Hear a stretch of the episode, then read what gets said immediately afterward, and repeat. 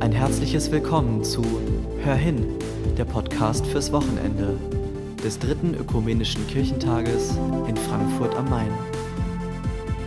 Geschichten und Gedanken aus den Wohnzimmern und Homeoffices von Menschen, die auf irgendeine Weise mit dem ökumenischen Kirchentag verbunden sind.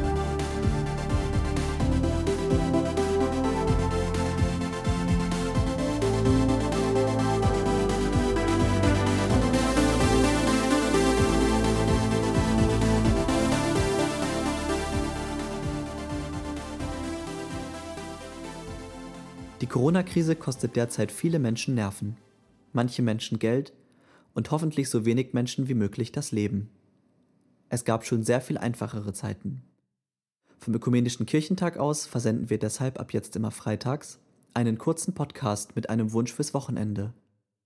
Aufmunternde Gedanken, aktuelle Fürbitten, Vorschläge, was man an einem Wochenende zu Hause alles tun kann, außer die Wohnung durchzuputzen und anderes.